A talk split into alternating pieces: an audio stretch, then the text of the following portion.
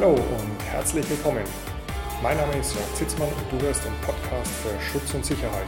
Den Podcast für alle, die in der Sicherheitsbranche etwas erreichen wollen.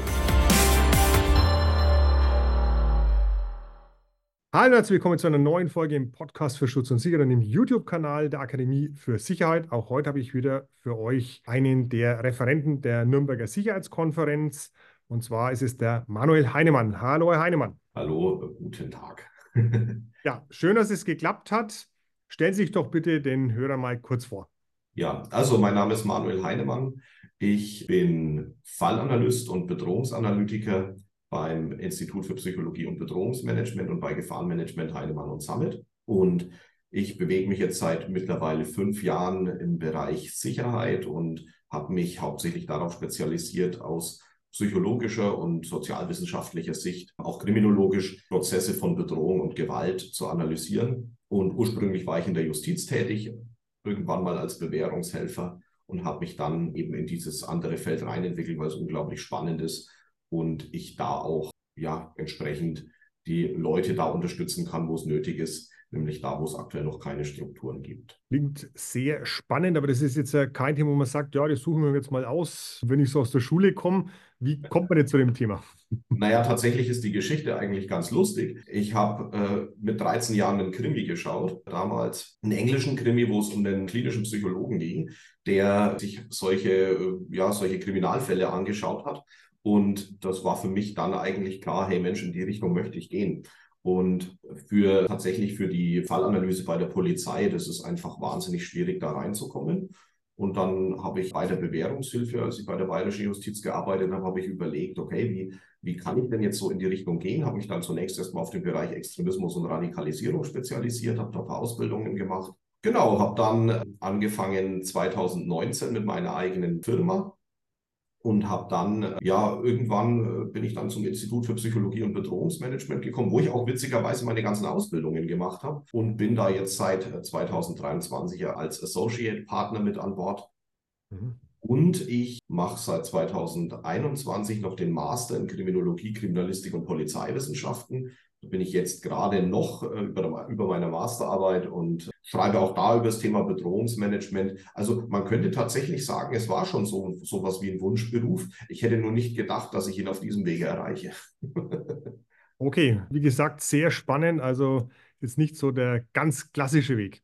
Ja, Bedrohungsmanagement ist ja ein sehr weites Feld von Bedrohung, was weiß ich, eines Politikers bis Bombdrohung, was auch immer was, was muss man sich jetzt da konkret vorstellen bei Ihnen?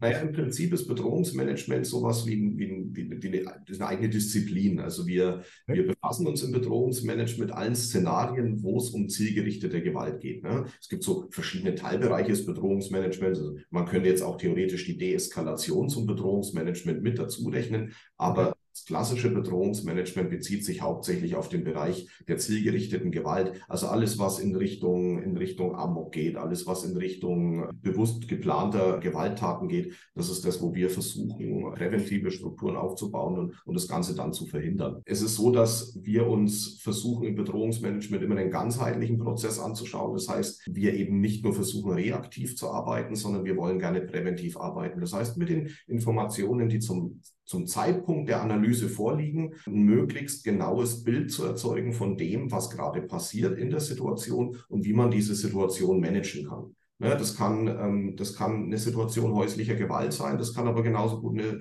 ein, Stalking-Thema sein, was ja heute ähm, häufig auch, auch Personen des öffentlichen Lebens betrifft und was eben auch zum Beispiel im Bewachungsgewerbe auch Schutzpersonen betreffen kann. Ja. Da versuchen wir eben ein Lagebild zu erzeugen, zum einen und zum also ein fundiertes Lagebild und zum anderen eben daraus auch fundiert mit wissenschaftlichen Grundlagen auch Managementstrategien zu erzeugen, die dann wiederum eben zu einem, zu einem bewussteren Fallmanagement führen. Ne? Also wir versuchen nicht einfach, indem wir sagen, okay, machen wir mal Trial and Error, sondern wir schauen, hey, liegt eine Gefahr vor, also liegt eine akute Gefahr vor und falls die Gefahr nicht akut ist, wo sofort die Sicherheitsbehörden einzubinden wären, wie können wir versuchen, diesen Fall so zu managen, dass für keinen der Beteiligten Schaden entsteht? Ja, also, dass kein Schaden für Leib und Leben, wie auch immer, entsteht. Und das ist eigentlich Bedrohungsmanagement. Das heißt, alles, was mit Gewalt zu tun hat, ist unser Thema und äh, wie wir, wie wir das Ganze verhindern.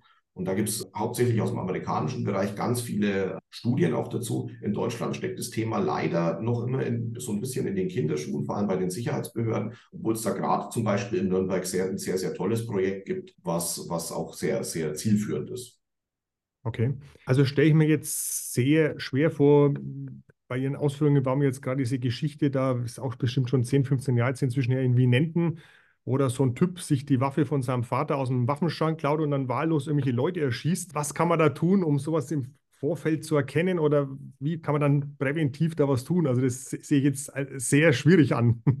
Naja, das Ding ist, das ist eines der Grundprinzipien auch des Bedrohungsmanagements. Bedrohungsmanagement definiert im Prinzip, dass Gewalt kein, kein Umstand ist, der plötzlich da ist, sondern Gewalt folgt einem Weg. Und diesen Weg versuchen wir uns anzuschauen. Also es gibt auch verschiedene Theorien, zum Beispiel ist, ist den, den Pathway to Violence von, von Meloy und White oder, oder eben da auch äh, von, von Meloy. Mit Meloy ist ein amerikanischer Psychologe, der eine Warnverhaltenstypologie entwickelt hat, wo verschiedene Warnverhalten ja erkennbar und sichtbar werden Ne? Wenn man auch genauer hinschaut und wenn man die entsprechenden Informationen auch vorhanden hat. Ne? Informationen im Bedrohungsmanagement sind natürlich das A und O. Also ich kann nur eine Analyse machen, eine, eine gute Analyse, wenn ich auch gute Daten habe, die ich auch richtig in der Lage bin zu interpretieren. Das macht das Bedrohungsmanagement eben auch nicht ganz einfach, so dass es jeder kann, sondern wir, wir sind, sind da, darauf spezialisiert, uns Kommunikation anzuschauen, uns Briefe anzuschauen und daraus die Informationen zu gewinnen, die wir brauchen,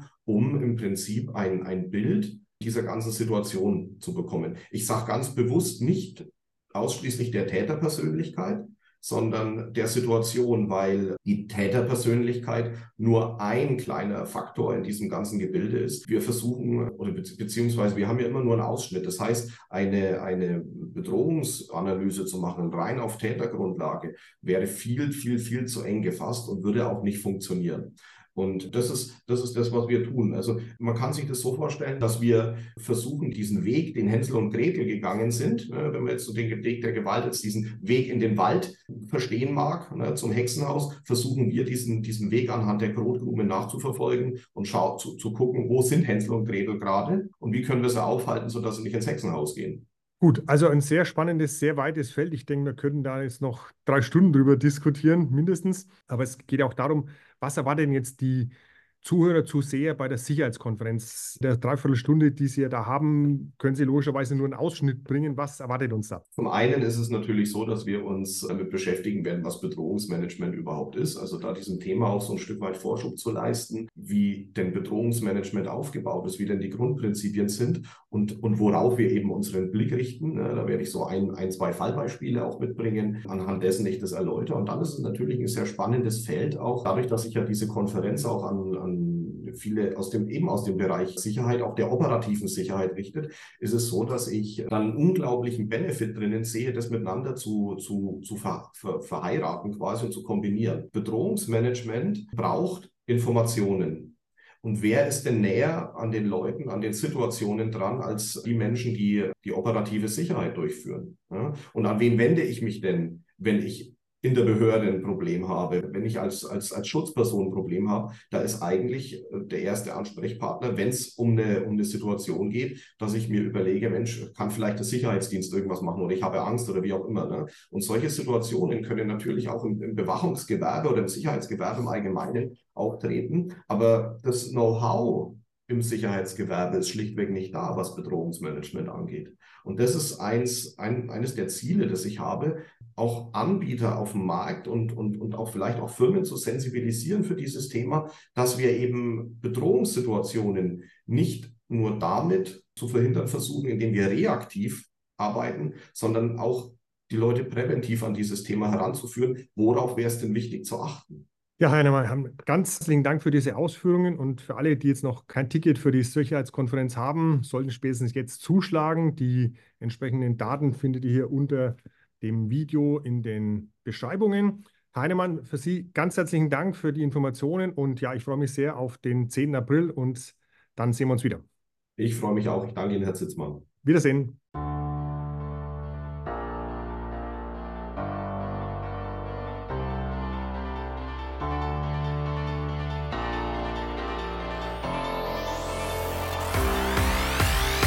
Das war's für heute vom Podcast für Schutz und Sicherheit, dem Podcast für alle, die in der Sicherheitsbranche etwas erreichen wollen.